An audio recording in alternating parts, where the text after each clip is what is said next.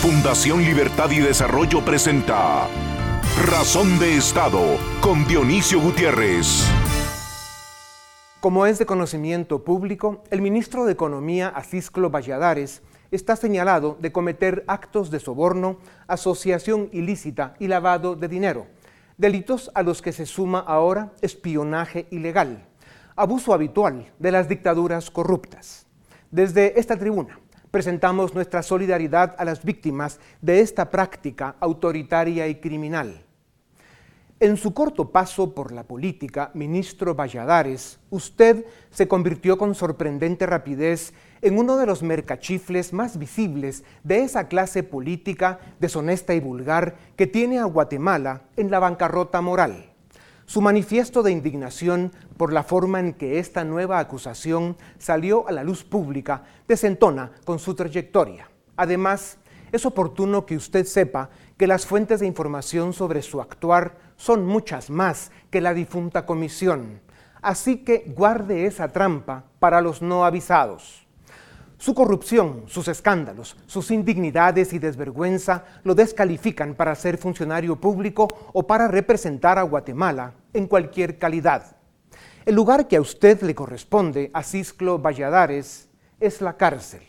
Usted, además de ser un delincuente, es un cobarde, un instrumento servil de poderes oscuros. Como es de conocimiento público también, y según la denuncia hecha en el Ministerio Público y otras fuentes, mis hijos y yo fuimos y probablemente somos todavía objetivos de sus crímenes y bajezas.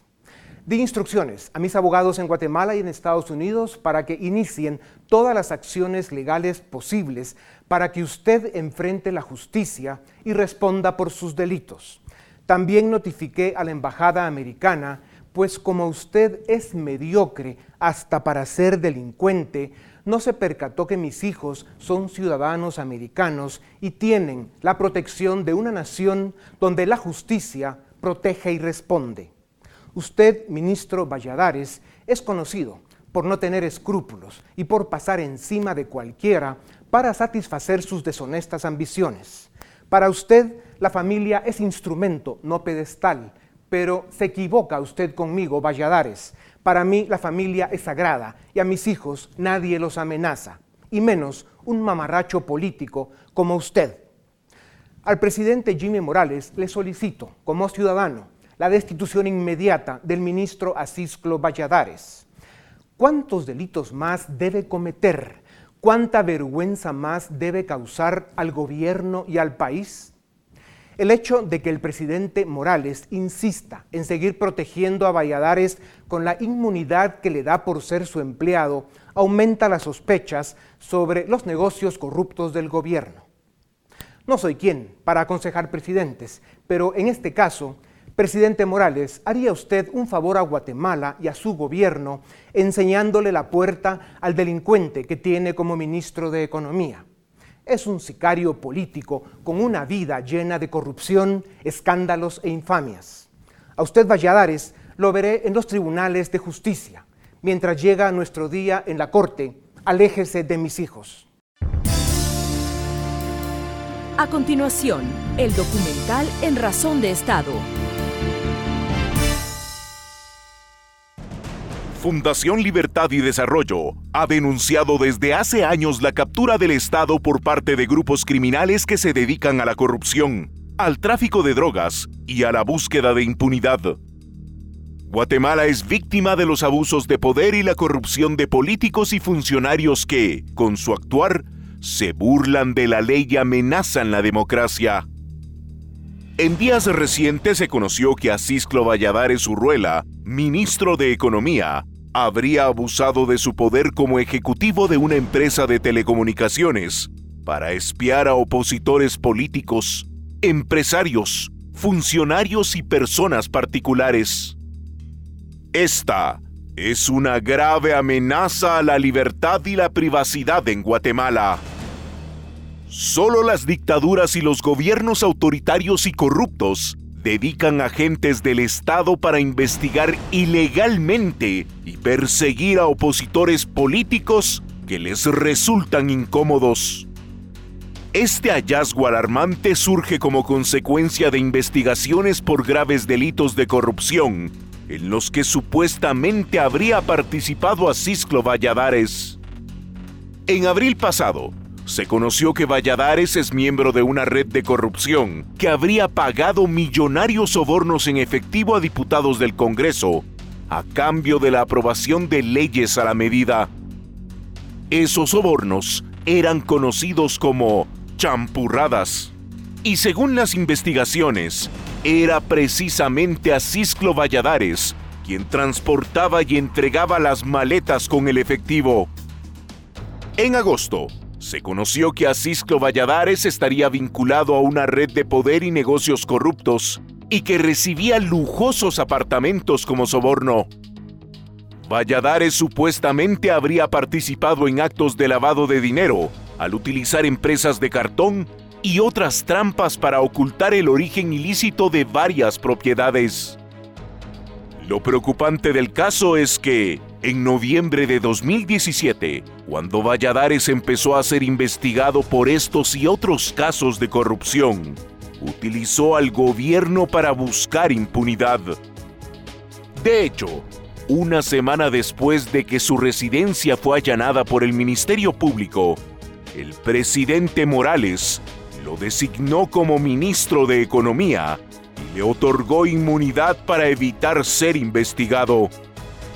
En menos de seis meses, Valladares ha sido señalado de pagar sobornos, lavar dinero y dirigir una red de espionaje. ¿Es este el perfil de un ministro de Estado? ¿Cómo pretendemos combatir la pobreza atraer inversiones y generar empleo, cuando el funcionario encargado de la política económica del país tiene el perfil de un criminal? ¿Por qué el presidente Jimmy Morales mantiene en el cargo a un funcionario de esta calaña? Guatemala no merece que delincuentes dirijan los destinos del país. Presidente Morales, destituya a Cisclo Valladares Urruela del Ministerio de Economía para que enfrente la justicia.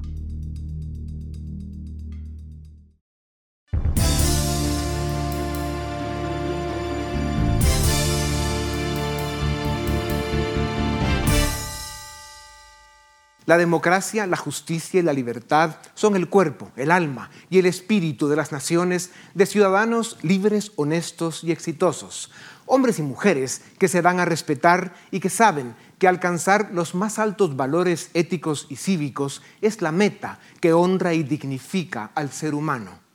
Un Estado sin justicia y sin leyes es un Estado fracasado y condenado a la oscuridad. Hasta 2015, nuestro sistema político había formado un club de intocables, protegidos por antejuicios e inmunidades, delincuentes apadrinados por cortes y juzgados que eran responsables de la profundización en la captura del Estado y causantes del fracaso continuado de nuestro país. En los últimos cuatro años, algunas cosas empezaron a cambiar y hoy vemos personajes procesados y detenidos de varios sectores de la sociedad que jamás pensaron que verían la cara de la justicia. Como lo confirma la evolución de la humanidad, hasta para perseguir bandidos se cometen errores, excesos y abusos que se deben corregir. Pero hoy los avances de la justicia se ven amenazados. Las mafias criminales y la corrupción quieren arrebatar de nuevo los espacios que han perdido. La nación guatemalteca debe poner la mirada y toda su atención en lo que está haciendo la Comisión de Postulación y en la elección que podría hacer el Congreso para escoger magistrados para las Cortes de Justicia para los próximos cinco años. Si esta batalla se pierde, podríamos regresar a como era todo antes de 2015.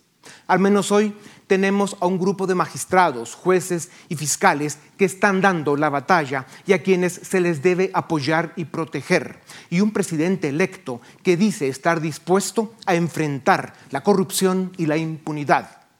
Una democracia liberal y republicana solo sobrevive si tiene cortes independientes y una justicia pronta y cumplida e igual para todos.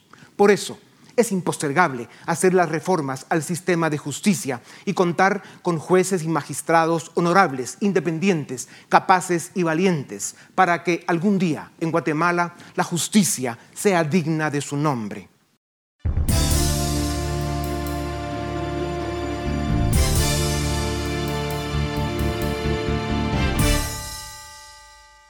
Fundación Libertad y Desarrollo y Razón de Estado hacen un llamado de alerta a los ciudadanos. En las próximas semanas, el Congreso intentará elegir a los magistrados de las más altas Cortes de Justicia para los próximos cinco años. El listado de candidatos está siendo elaborado por una comisión de postulación integrada por decanos, representantes del Colegio de Abogados y autoridades del organismo judicial postuladores y diputados tienen graves conflictos de interés, pues escogerán y elegirán magistrados que tendrían que juzgar a muchos de ellos por los delitos de que los acusan. Esto es muy grave para la justicia y lo es aún más para la democracia. Durante años, este sistema ha sido capturado por parte de partidos políticos y mafias criminales. El FRG y Roberto López Villatoro fueron los primeros en secuestrar la justicia. Durante años, el rey del tenis, como se conoce a López Villatoro, financió campañas en el Colegio de Abogados, pagó estudios a candidatos y otorgó obsequios a los postuladores. Por ello, enfrenta un proceso penal y está en prisión. Gustavo Herrera también ha sido manipulador de cortes y operador de impunidad. En 2003 fue uno de los artífices de un desfalco por 350 millones de quetzales a Lix, y a lo largo de los años, Herrera ha utilizado el dinero de la corrupción para incidir en postuladores y magistrados. Para la elección de Cortes en 2014, Roxana Valdetti, Alejandro Sinibaldi y Manuel Valdizón, señalados de corrupción, habrían negociado con Herrera la integración de la Corte Suprema de Justicia en un intento de asegurarse impunidad. Estos son solo ejemplos de cómo los corruptos y las mafias criminales han capturado el sistema de justicia para evitar que los persiga. Por eso, la justicia no tocaba a los grandes delincuentes hasta que empezaron a caer. Por eso, no se puede permitir que los mafiosos elijan a los magistrados de justicia. Fundación Libertad y Desarrollo y Razón de Estado denuncian ante la opinión pública el riesgo que conlleva que el actual Congreso de la República intente nuevamente capturar las Cortes para mantener su impunidad. A continuación, una entrevista exclusiva en Razón de Estado. Bienvenidos, esto es Razón de Estado. Hoy nos acompañan Martín Rodríguez, director y CEO del medio Nómada, y Filip Chicola, director del área política de la Fundación Libertad y Desarrollo. Bienvenidos a Razón de Estado. Vamos a enfrentar en las próximas semanas, veremos, una elección que tiene un grado de importancia máximo para Guatemala y su futuro. Eh, una comisión de postulación está haciendo una primera elección de posibles candidatos para magistrados de las Cortes de Apelaciones y la Corte Suprema de Justicia. ¿En qué condiciones se desarrolla este trabajo de las comisiones de postulación y en qué condiciones estaría este Congreso eligiendo a los que administrarán la justicia los próximos cinco años? Martín. Pues muchas gracias por la invitación, Dionisio. A mí me parece que es un momento clave el que estamos viviendo para la República, para la democracia, para que en el futuro se pueda defender los derechos de los ciudadanos y de las instituciones, porque ya vimos, o sea, esta película la vimos en cámara lenta, viendo cómo funciona eh, detrás de cámaras las, las actuaciones, en la que las mafias tienen una hegemonía sobre las cortes. Ya sabemos a partir de unas serie de investigaciones que se regalan casas, después que se regalan carros, que lo cambian que cambian votos por impunidad y tenemos a gente en la cárcel y confesos de cómo esta es una transacción de poder a cambio de impunidad. Entonces me parece que de ninguna manera podemos legitimar y permitir que nos vean otra vez la cara a los ciudadanos cuando los mafiosos escogen cortes y que debería debatirse si ellos les queda un poco de dignidad para renunciar a esta elección especialmente a los diputados y a algunos de los postuladores, o si no, que la Corte de Constitucionalidad intervenga. Yo, yo quisiera tal vez agregar otro elemento de contexto más significativo, y es, hay más de 900 acusados por delitos de corrupción. Todos los procesos, tarde o temprano llegan a las Cortes de Apelaciones o Corte Suprema de Justicia. Personas como Roxana Valdetti, Juan de Dios Rodríguez, Soto Pérez Molina, que algunos ya están condenados y otros tienen cuatro o cinco procesos encima, saben que su única salida es que esas cortes superiores terminen votando los casos o que terminen votando las sentencias en los casos que ya hay. Entonces, todo el esfuerzo de perseguir políticos corruptos durante los últimos años se podría caer si se eligen malas cortes. Y segundo, este es un Congreso en donde ocho diputados han tenido que renunciar a su cargo por delitos de corrupción y hay más de 22, 23 que están involucrados en investigaciones o que hay procesos de antejuicio en su contra. Todos estos diputados tienen el conflicto de interés que van a, elegir a los magistrados que el día de mañana van a conocer eventualmente los casos en su contra. Entonces, aquí hay un cortocircuito en donde lo que estamos viendo que la única salida de los mafiosos ya perseguidos y de los diputados que están siendo investigados es tomar control de la Corte. Otro conflicto de interés es que hay magistrados de cortes de apelaciones que también son miembros de la comisión de postulación.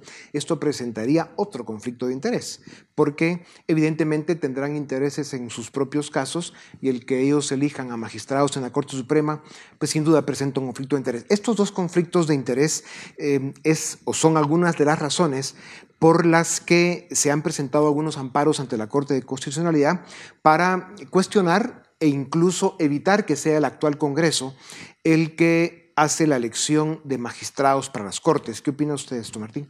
Pues me gustaría solo remarcar un punto y es que a la ciudadanía debería recordar que hay dos tipos de jueces, los que son de carrera, que tienen más independencia respecto de algunos actores políticos y que van creciendo y subiendo. Por ejemplo, el juez Galvez, la jueza María Cristina Fernández, la jueza Ifán, que, que han dado pasos enormes a favor de la justicia y encima de ellos están los jueces que eligen las comisiones de postulación y el Congreso. Y ahí es donde empiezan los conflictos de interés, que era lo que intentamos cambiar en los últimos cinco años por medio de reformas legales y no se logró del todo. Y entonces es evidente este conflicto de interés que ahora ya contamos por suerte con documentos, con evidencias, con una declaración, una confesión por escrito de Manuel Valdizón, que era quien controlaba el proceso junto a Sinibaldi hace cinco años en el Congreso, diciendo, sí, nosotros maniatamos esa elección. Y hace cinco años la CC estuvo a punto de de frenar ese proceso para que no tuviéramos lo que tuvimos después, donde se protegía a, lejos de todos, se protegía a la UNE, se protegía a un montón de políticos y podríamos haberlo frenado y nos hubiéramos ahorrado un montón de sinsabores. Esta amenaza contra la democracia, la república, este intento de capturar y secuestrar la justicia es muy grave. Se lograron identificar, eh, en, digamos, en, los momentos que hubo al menos un esfuerzo serio por acabar con la corrupción y luchar por la justicia, se logró identificar a dos operadores de la corrupción, Gustavo Herrera, que está, digamos, prófugo y con una especie de asilo en Nicaragua, nada menos y nada más. Y luego eh, Roberto López, conocido también como el rey del tenis, que eran los grandes operadores de la corrupción y que, digamos, promovían con toda clase de prebendas, sobornos y mordidas eh, el que las cortes estuvieran cooptadas por eh, sus clientes, probablemente, ¿no? la gente que les pagaba a ellos para que operaran esta, digamos, estructura criminal dentro del sistema de justicia. Esto es gravísimo. Ahora, la pregunta es, como los identificaron y están o prófugo o capturado, ¿quién está operando hoy en nombre de esos intereses? ¿Cómo lo están haciendo? Porque evidentemente están sucediendo cosas. Bueno, bueno, lo primero que creo que hay que decir es Nicaragua se está convirtiendo en un paraíso de prófugos. Gustavo Herrera de Guatemala, Mauricio Funes del Salvador. creo que es una amenaza regional. Pero ya entrando a la sustancia de la pregunta. Eh, en el caso, por ejemplo, de, de López Villator, eh, sus grupos de redes de abogados se mantienen intactos. O sea, él puede estar guardando prisión preventiva, pero las estructuras vinculadas al abogado se mantienen. Eh, había por lo menos dos eh, agrupaciones en el Colegio de Abogados cuando fueron las elecciones de los postuladores que se mencionaba estaban vinculadas a él.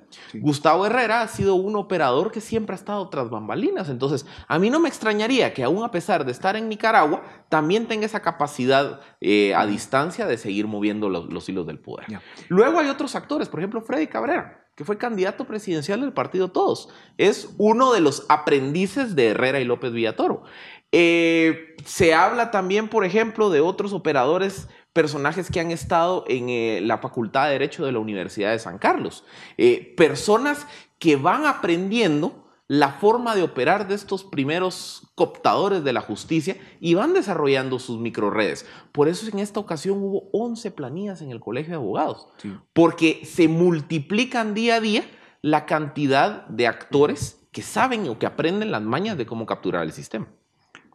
Sí, a mí me parece que siguen influyendo, que además cuentan con un Estado, pues un gobierno a favor de la corrupción, parte de las mafias, que por ejemplo podría transparentar quiénes de los postuladores están viajando a Nicaragua a reunirse con Gustavo Herrera, pero no lo va a transparentar aunque no lo pida por medio de acceso a información pública. Creo que necesitamos ver cómo Mariscal Zavala, que es este eh, country club en donde se opera todavía estrategias eh, para cooptar el Estado. Como Gustavo Alejos tiene sus oficinas ahí. Gustavo Alejos, eh, ha habido audios que has publicado con criterio en donde muestra cómo decide quiénes van a funcionar en una oficina pública como la Oficina contra la Tortura para sacar a gente de Mariscal Zavala. O sea, estamos en una disyuntiva en donde hay una influencia comprobada, hay muchos casos de parte de reos, de abogados de narcotraficantes que sabemos que hay una influencia ahí y vamos a permitir que eso funcione. Ahora, Martín, para motivar a los ciudadanos para que no solo estén vigilantes y pendientes de este proceso tan importante de elección en las Cortes de Justicia, hay que entender de qué estamos hablando. La Corte Suprema de Justicia, pues todos más o menos entendemos que es, eh, eh, digamos, la máxima corte que tiene que ver con los temas de los procesos que tienen que ver con la justicia. Pero el tema de las Cortes de Apelaciones la población en general no ha terminado de entenderlas, pero básicamente ahí están ubicados los magistrados que son los que tienen el poder de anular condenas, de simplemente, eh, digamos, no tomar en cuenta evidencia, aunque sea contundente y acusatoria, de crímenes y corrupción, y por eso las Cortes de Apelaciones son tan importantes. Se postularon 1023 aspirantes, eh, es un proceso muy difícil de fiscalizar, eh, y esto pues nada más llama más la atención a la importancia que tienen los amparos que se están presentando en la Corte de Constitucionalidad para evitar que el sistema de justicia termine otra vez totalmente secuestrado y que, digamos, retrocedamos en lo que se logró avanzar en los últimos cuatro o cinco años. Sí, a mí me parece, perdón, solo que hay que poner nombre y apellido a los responsables de que los últimos cinco años se haya consolidado este sistema. Son Molina Barreto, Alejandro Maldonado y Héctor Hugo Pérez Aguilera, que pudieron haber votado el proceso lo, pudieron haber hecho con las evidencias de las reuniones de Valdizón y Sinibaldi, con los 13 magistrados, con todas las denuncias que había, la cuestión de honorabilidad que no, se había, que no se había cumplido. Ellos son responsables y les podemos exigir a ellos. Y los cinco magistrados actuales de la CC van a ser responsables y les vamos a exigir a ellos dentro de cinco años si hicieron o no un cambio con la cooptación de la justicia. ¿Es factible que la Corte de Constitucionalidad termine aceptando un amparo y eviten que sea el actual Congreso por todos los conflictos de interés que tiene, porque es una aberración el que el delincuente escoja al magistrado que lo va a juzgar.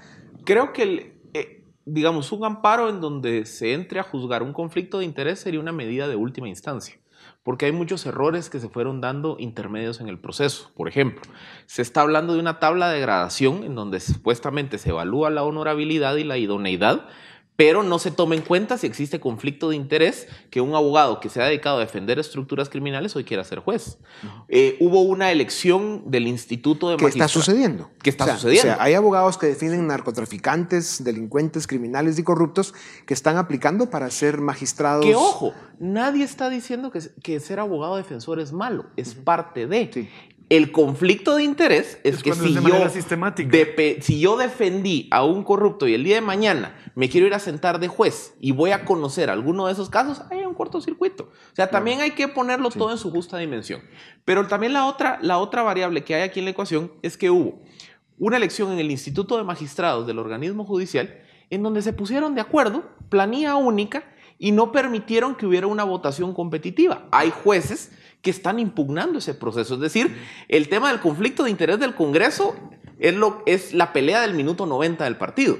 Pero hay algunos errores que se han ido dando a los, en el primer tiempo del juego que todavía no se han subsanado. Es, por ejemplo, la tabla de calificación que usan las comisiones de postulación para poder filtrar los personajes que llegan ahí y pretenden ser magistrados. Y un poquito antes también, porque en la ley se establece que el Consejo de la Carrera Judicial debería haber hecho una gradación y, una calificación de, los candidatos antes de que llegaran a las comisiones y no lo hizo. O sea, hay otro paso de ley que se saltaron y que no han cumplido. Entonces me parece que hay un montón de elementos como había hace cinco años que no cumplen con la ley para privilegiar a las influencias negativas y, y que podríamos frenarlo. Sí. Ahora, la, pregunta esencial es, a estas alturas de la vida de Guatemala, ¿cómo pueden creer estos personajes que quieren seguir manteniendo un sistema corrupto, haciendo la política a la antigua o incluso en la parte económica del país, seguir practicando en el mundo de los negocios con las trampas y las mañas que se ven etcétera, es insostenible. Eh, ¿Qué país se construye eh, con esa cultura, con esa forma de actuar y vivir? Eh, simplemente nos vamos condenando a ser un país fracasado. Mencionabas, Martín, en tu última opinión en Nómada, la vergüenza que da en, la exposición que hay sobre Guatemala en distintos foros del mundo que nos ven como un país fracasado. El último en decirlo fueron los personajes que hacen el libro de Por qué fallan las naciones. Es un drama realmente. Entonces, por eso es tan importante que los ciudadanos estén presentes y vigilen un proceso de la magnitud que tiene la elección de las próximas Cortes de Justicia. ¿Qué pueden hacer los ciudadanos? Philip. Bueno, lo primero, yo creo que hay ciudadanos que están directamente involucrados en este proceso, que pueden revertir la captura de las mafias. Y concretamente me refiero a los rectores, los decanos, y hay representantes del Colegio de Abogados y también del organismo judicial que son personas de honorabilidad. Lo que yo no sé si tienen los números para combatir a las mafias, pero creo que ese es el grupo que está llamado a ser la reserva moral de las comisiones de postulación. Ah, por ejemplo, la decana Jari Méndez de la Universidad del Istmo fue quien levantó la voz de que no se debía permitir que abogados que sistemáticamente se han dedicado a defender narcotraficantes participaran. Perdió su moción, pero lo levantó, puso el tema sobre la mesa. Entonces, creo que ese ejercicio de que buenos ciudadanos, profesionales idóneos, honorables, que están sentados en las comisiones de postulación, no solo hagan el esfuerzo de evitar las capturas de las mafias, sino que denuncien en aquellos momentos en donde se sientan sobrepasados por el poder de estos actores, son un mecanismo para ir evitando que volvamos a tener mecanismos de elección del sistema de justicia como se dio en el año 2014. Sí, yo suscribo a Philip, creo que hay una, una minoría que puede tener mucha fuerza para, porque tiene la legitimidad afuera, de la ciudadanía, afuera con la ciudadanía, porque el problema es que si no ponemos freno a esto, va a ser peor y dentro de cinco años peor y esto va a ser un narcoestado o va a explotar. La complejidad que tiene el proceso de filtraje y luego de elección em, da una óptica de silencio. Los mismos comisionados de, de postulación, pues digamos, están, están callados, podrían estar denunciando muchas cosas o estar ya identificando a personajes que se están tratando de colar para finalmente llegar eh, al Congreso como parte de los listados que serán escogidos para las Cortes. Y obviamente no podemos confiar en un Congreso como este, que ya ha demostrado lo que es y lo que tiene dentro.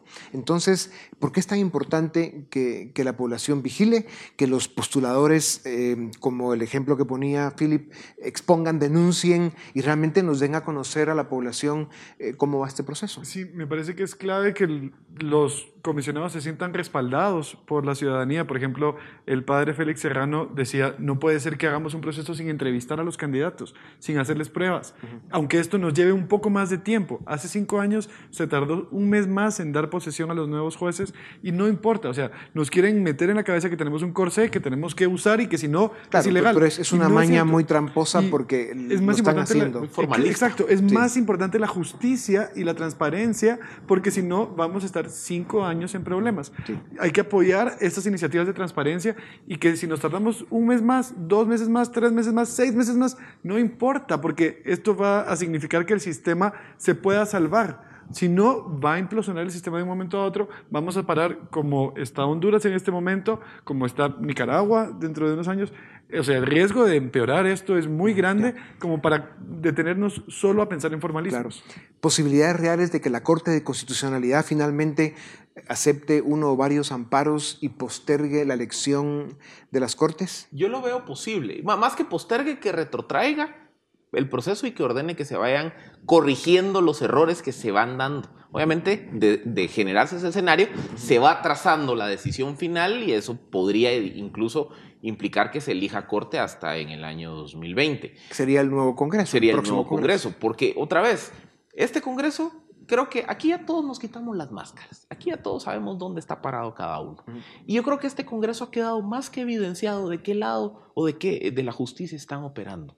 Entonces yo sí creo que sería sumamente dañino y nocivo para la institucionalidad en Guatemala que un Congreso que intentó reformar el Código Penal para abrir la puerta de las cárceles y sacar a todos los amigos corruptos, sean los que tengan la decisión en última instancia de quiénes van a ser los jueces que van a conocer los procesos de, corrupción. Con un sí o no, porque se acabó el tiempo, ¿la Corte de Constitucionalidad va o no va a aceptar algún amparo para, digamos, patear la pelota para adelante? Tiene la responsabilidad moral y republicana de salvar este proceso y de este país, porque si no van a ser cinco años más de captura de la justicia. Claro, y, eso puede tener consecuencias graves para probablemente para décadas. Ellos mismos.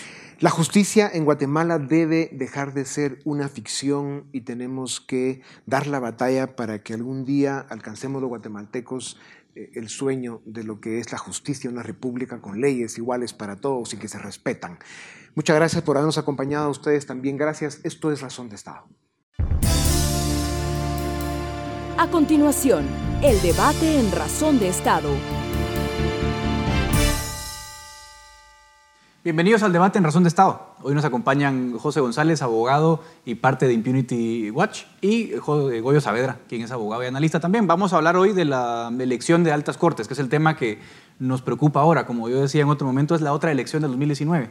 Una elección fue la elección presidencial de diputados y alcaldes, pero la elección más importante en estos momentos es la de altas cortes. Y, esto cobra más relevancia, señores, ahora que conocemos que una de las últimas denuncias que deja la comisión antes de partir es algo que ya todos intuíamos, lo irregular que fue la elección de magistrados hace cinco años. Eh, tenemos información, una confesión de Manuel Valdizón, en la que prácticamente reconoce que había un trato eh, directo para elegir a los magistrados confesiones que incluyen eh, o testimonios que incluyen detalles de cómo se reunían los magistrados previo a ser votados y la prueba más fehaciente es que los magistrados de Corte Suprema de Justicia fueron nombrados en una sesión que duró 49 minutos. Increíble.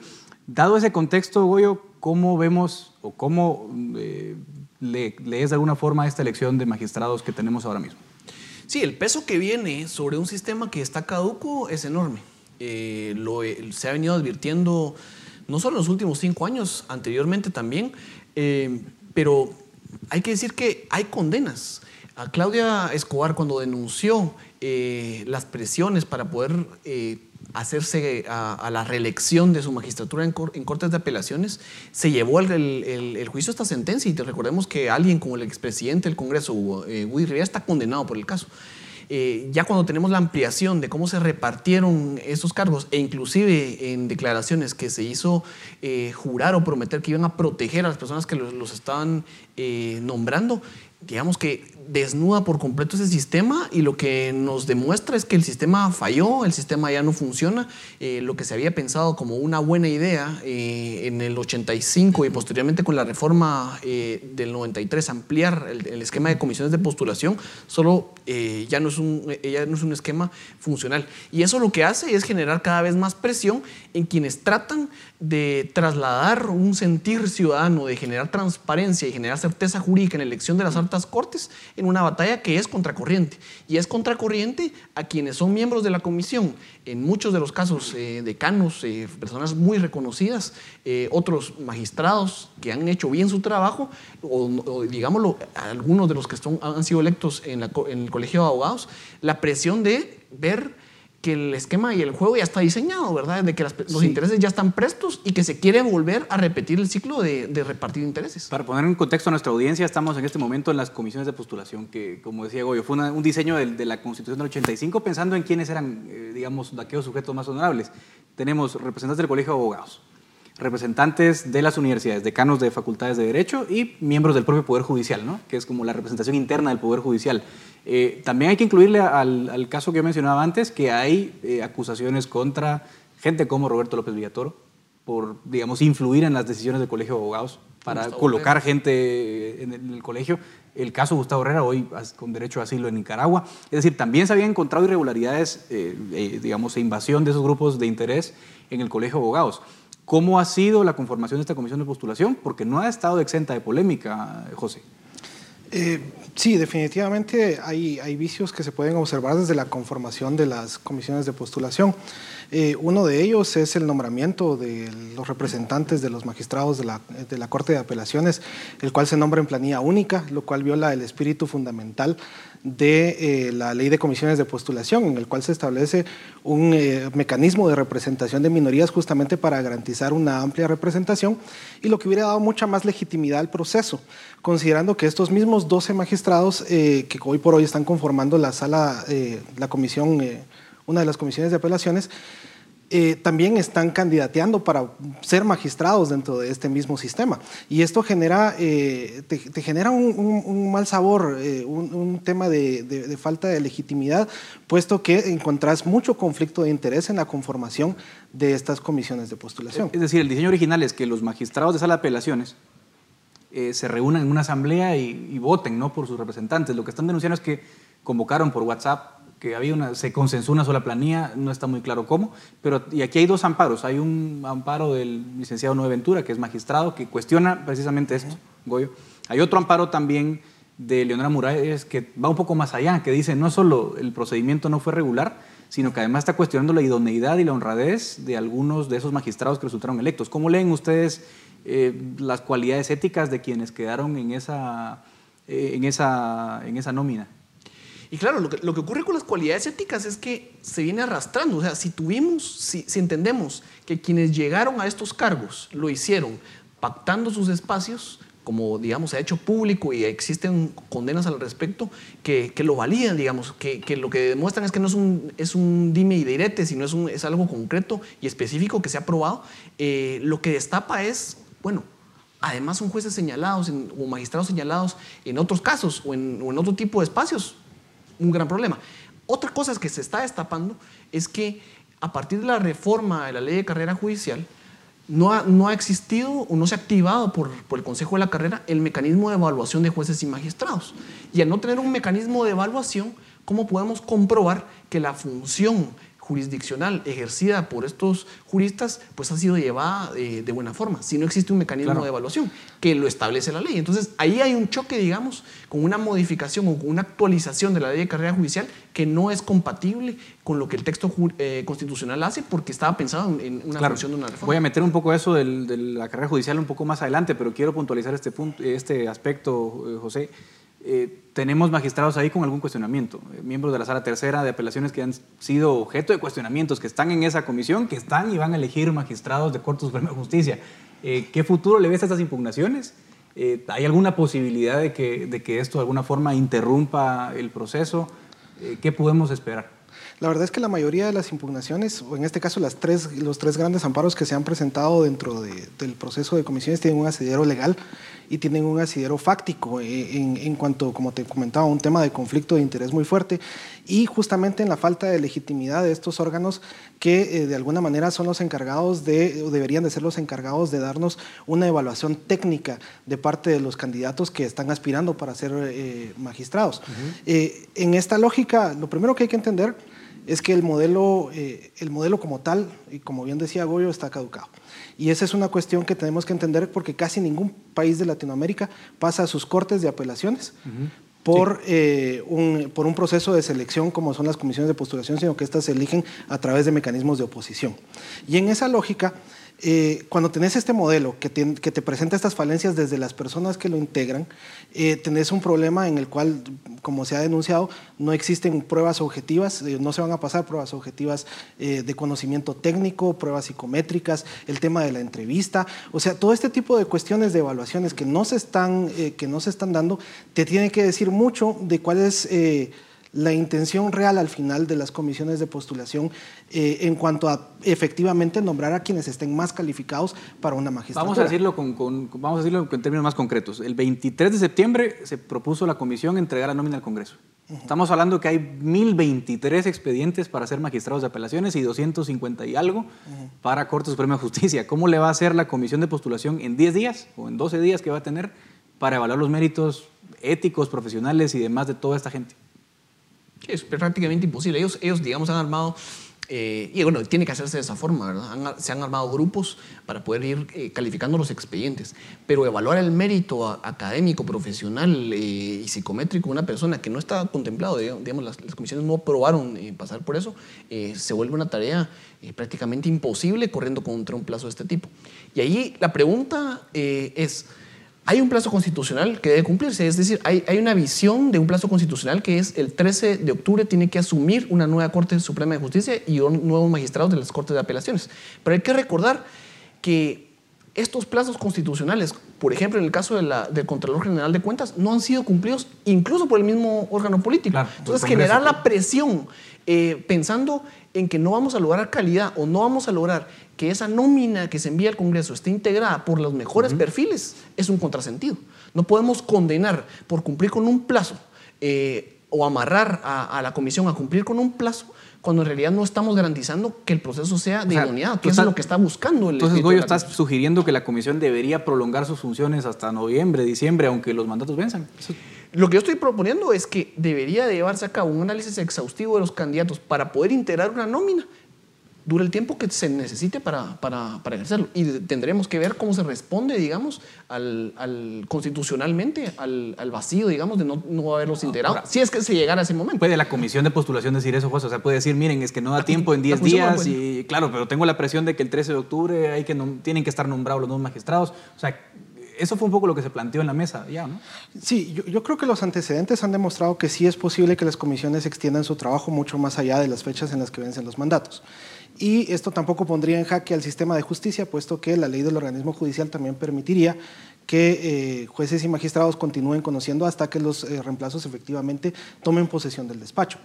Eh, lo que sí es cierto es que supeditar la evaluación cualitativa de las personas, porque al final de cuentas el problema es que las comisiones en esta dinámica que se está adoptando por cumplir con el plazo se vuelven meras receptoras de documentos. Uh -huh. Y son documentos que únicamente te van a acreditar que tenés X años de graduado o tenés X años de estar trabajando tantas dentro maestrías, del judicial, pero no te acredita la, la, la, calidad del trabajo que estás presentando, qué tipo de litigio has tenido, cuáles han sido tus méritos de, de honorabilidad, si tenés el reconocimiento del gremio o el reconocimiento de tus pares, si tenés, eh, o sea, esto va mucho más allá de, de un checklist como para poder eh, definir si vamos a tener buenas magistraturas o no. Entonces, en esa lógica, no podría sacrificar la calidad del organismo judicial para los próximos cinco años por eh, 10 días más, 15 días más que en su momento se llegaran a tomar eh, las comisiones para llevar su proceso. Hemos señalado varios posibles vicios en este proceso de comisiones de postulación, pero vuelvo a uno que dijo Goyo para terminar. Eh, la ley de la carrera judicial se cambió en el 2016 y se dijo, miren, hay que primar hay que darle preeminencia a los jueces del sistema, porque ellos, eh, como garantía de su independencia judicial y su carrera judicial, tienen derecho a, a la continuidad en el cargo. Uh -huh. Pero eso el, el, Consejo de la Carrera Judicial nunca mandó esa evaluación a la comisión. Y hay un amparo de la Fundación Mirnamac que está cuestionando ese problema porque lo ve como un vicio. ¿Qué viabilidad le ven ese amparo? Y de prosperar, ¿qué escenario podríamos tener? ¿Será que este Congreso no elige a esta Corte? Que, bueno, sería un, un escenario relativamente deseable, teniendo en cuenta que hay como 40 diputados que tienen problemas con la justicia y que, bueno, elegirían a sus propios jueces, por decirlo de alguna forma. ¿Le ven viabilidad a este amparo? ¿Es posible? ¿En qué escenario nos dejaría parados si esto prospera? Sí, yo le veo viabilidad, viabilidad al amparo y hay que cuestionarse cómo la comisión puede entrar a discutir y resolver un tema que es un vacío legal que no ha operado el Consejo de la Carrera Judicial y hay que entender que esa reforma se pensó eh, en, en, que podía haber una reforma constitucional posterior. O sea, también un contrasentido. Pensar que se tienen que, eh, digamos, generar reformas legales para después que la Constitución se adapte a la reforma legal. Es un poco, es un poco lo, que, lo, lo que estamos viendo. Ahora, yo no haría el cálculo político de resolver todo esto pensando en qué Congreso va a elegir. El cálculo tiene que ser cómo logramos garantizar que el proceso, dentro de lo cuestionado que pueda ser en sí el espíritu o el diseño de las comisiones de postulación, nos permita tener el mejor resultado de lo posible. Ese es, yo creo que, debería ser el objetivo. ¿Tu lectura de ese punto? Regresando un poco al tema de, la carrera judicial, sí me parece que eh, efectivamente la inoperatividad del Consejo de la Carrera Judicial está teniendo consecuencias en este momento.